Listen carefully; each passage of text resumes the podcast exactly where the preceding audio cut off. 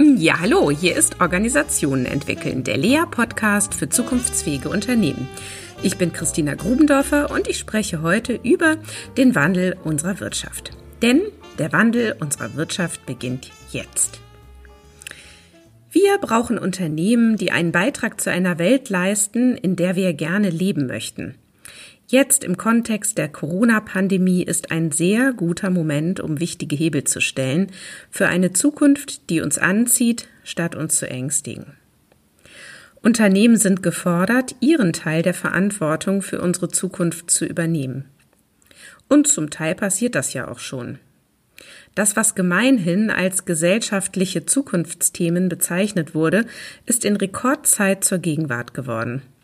Vieles, was unter dem Schlagwort Zukunft der Arbeit firmierte, Aspekte wie Flexibilität von Arbeitszeit und Arbeitsort, Digitalisierung von Arbeitsprozessen, wurde nun durch Corona aus der Zukunft in die Gegenwart geholt.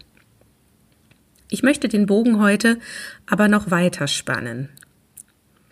Haben wir vor lauter Corona die Klimakrise vergessen so lautet der Titel des Podcasts in der Reihe Das Politikteil von Zeit und Zeit Online am 12. Februar 2021.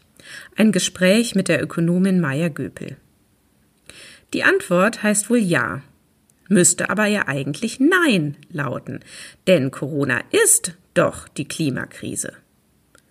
Zugegeben, dies ist eine ziemlich zugespitzte Sichtweise, aber sie ist nützlich denn sie lenkt den Blick auf die Ursachen der Pandemie statt auf deren symptomatische Bekämpfung bzw. den Umgang damit.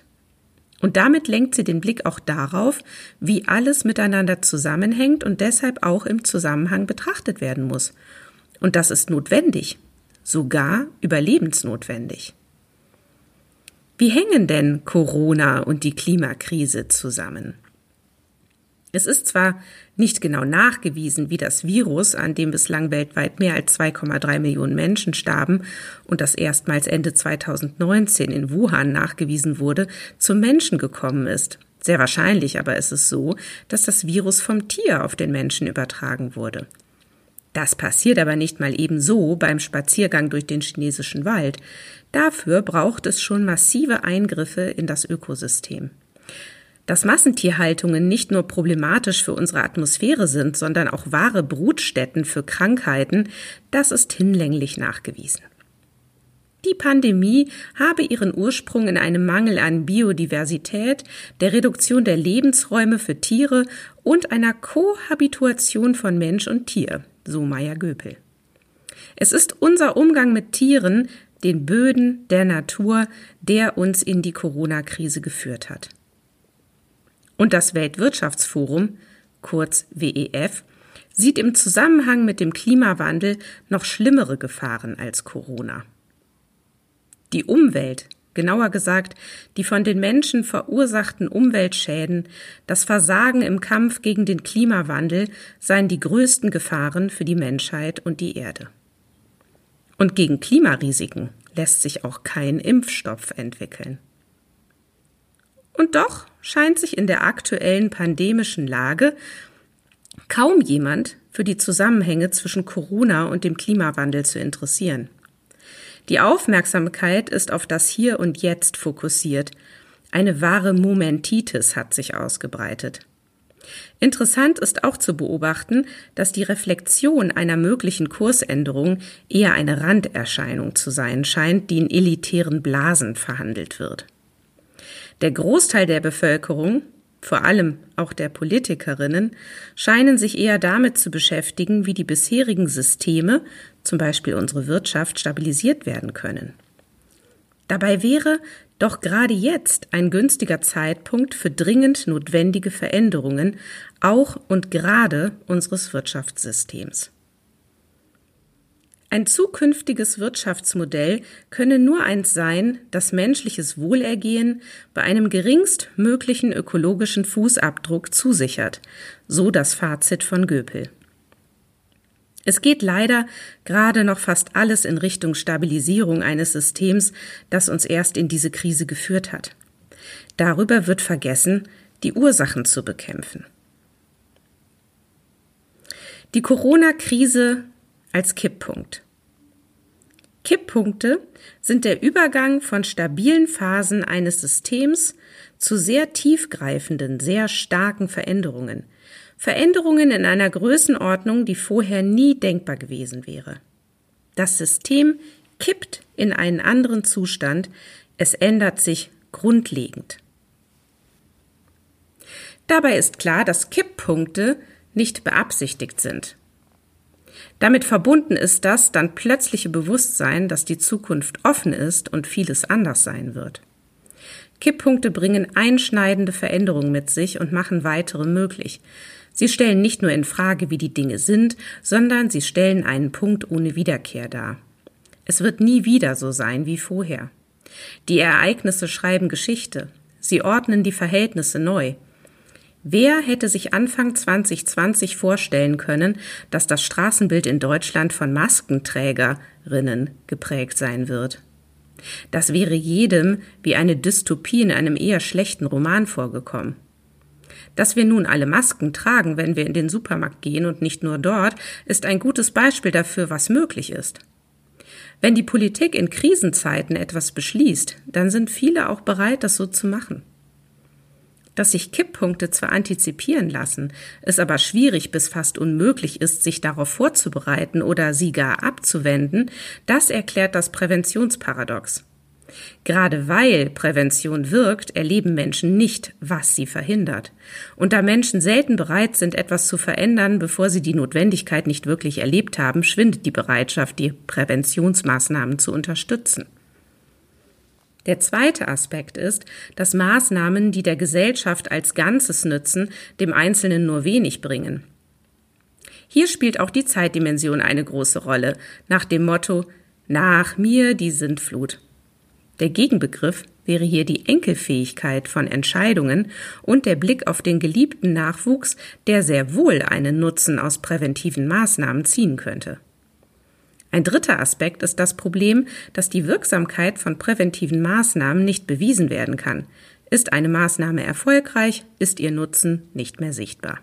Und viertens ist die Anpassungsbewegung paradoxerweise häufig das Gegenrudern, also der Versuch, alles zu tun, um wieder in den alten Zustand zu kommen und damit vermeintliche Stabilisierung zu schaffen. So wie wir es gerade auch bei den politischen Maßnahmen zur Wirtschaftssicherung erleben.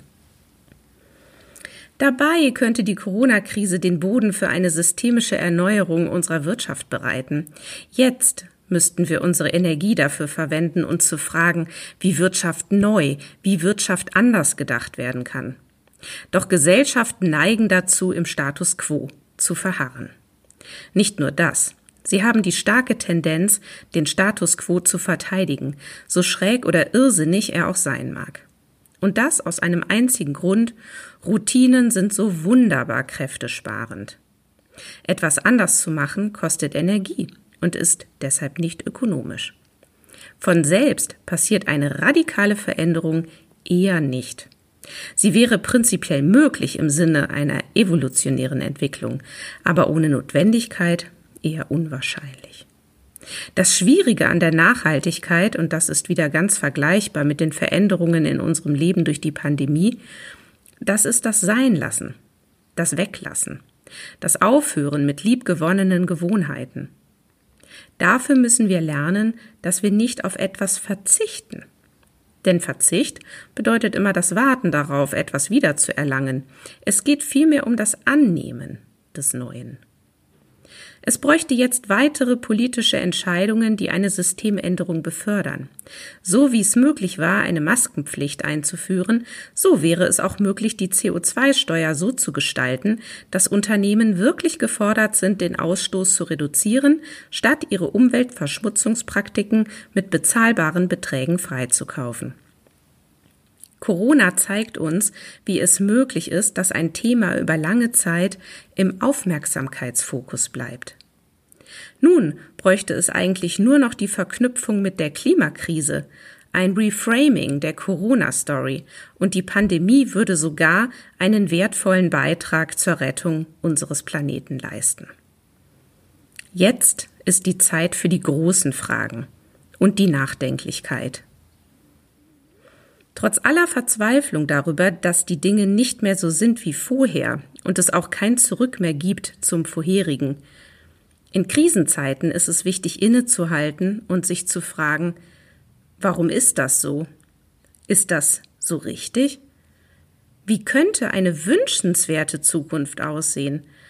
Welchen Wert möchten wir schöpfen? Welchen Beitrag möchten wir leisten? Wer sagt denn eigentlich, dass das Potenzial des Menschen am besten im Ringen um den besten Lebensstandard aufgehoben ist? Im höher, schneller, weiter, im Bewusstsein zu denen zu gehören, die es geschafft haben? Maya Göpel spricht dabei so wunderbar von der Pillepalisierung der Existenz. Der Mensch ist doch eigentlich dafür geschaffen, die Künste, die Kultur, das Kreative, das Denken, die Philosophie in die Welt zu bringen, statt sich den ganzen Tag einer eigentlich sinnlosen Beschäftigung hinzugeben. Die Glücksforschung zeigt uns, dass Immaterielles viel glücklicher macht als materielle Dinge. Wie können wir uns dem Guten und Schönen zuwenden? Unsere Gesellschaft braucht jetzt Diskursräume für die Frage nach der Zukunft, in der wir leben möchten und welche Wege uns dorthin führen und wie wir aufhören können, uns selbst zu schaden und wie wir etwas Neues werden können. Wie können wir Strukturen so bauen, dass eine wünschenswerte Zukunft wahrscheinlicher wird? Zur Beantwortung brauchen wir viele Perspektiven und wir benötigen Kommunikationsräume, in denen diese Sichtweisen bearbeitet werden können, um sie dann in intelligente Entscheidungen zu überführen. Hier ist die Politik gefragt, aber auch Verbände, Vereine und alle Organisationen, die es möglich machen können, Diskursen einen Raum zu geben. Und vor allem auch Unternehmen. Sie sollten ihre Tore weit öffnen und sich Diskurse hineinholen. So könnte es etwas werden mit dem intelligenten Streiten und der so notwendigen Kursänderung unserer Wirtschaft. Es gibt bereits viele positive Beispiele und es gibt Impulse, die in die richtige Richtung gehen. Jetzt müssen sie nur gehört werden und Anschluss finden. Mein Impuls heute geht in diesem Zusammenhang an die etablierten Unternehmen und Unternehmer. Denn gerade Unternehmen haben weitreichende Möglichkeiten, zusätzlich zum finanziellen auch einen gesellschaftlichen Mehrwert zu erzeugen. Sie tragen eine große Verantwortung, der die meisten Unternehmen aber nicht aus eigener Kraft gerecht werden. Deshalb braucht es dringend geeignete Maßnahmen, um sie zur Verantwortung zu rufen. Durch die aus gesellschaftlichen Bedürfnissen heraus geschaffene politischen Vorgaben entstehen Handlungsräume, um Strukturen zu ändern. Und da ist die Frauenquote genauso wichtig wie die CO2-Bepreisung. Durch Corona ist nun glücklicherweise das Bewusstsein für nachhaltigeres Wirtschaften weiter gewachsen. Enkelfähigkeit ist nicht nur attraktiv für Geldanleger, sie ist vermehrt gefragt und rentiert sich. Ökologische und soziale Belastungen unseres Planeten müssen Folgen haben. Und da Unternehmen vor allem die Sprache des Geldes sprechen und dem Kapital folgen, gehört die Bewertung der unternehmerischen Aktivitäten unter diesen Nachhaltigkeitsgesichtspunkten auch in jede Bilanz. Ja, das war Organisationen entwickeln, der LEA-Podcast für zukunftsfähige Unternehmen. Weitere Show Notes wie immer auf unserer Website unter www.become-better.org. Hier findet ihr auch den Link zu dem wunderbaren Podcast im Politikteil von Zeit und Zeit Online mit der Ökonomin Maya Göpel vom 12. Februar 2021 oder auch noch weitere Lesetipps. Viel Freude damit.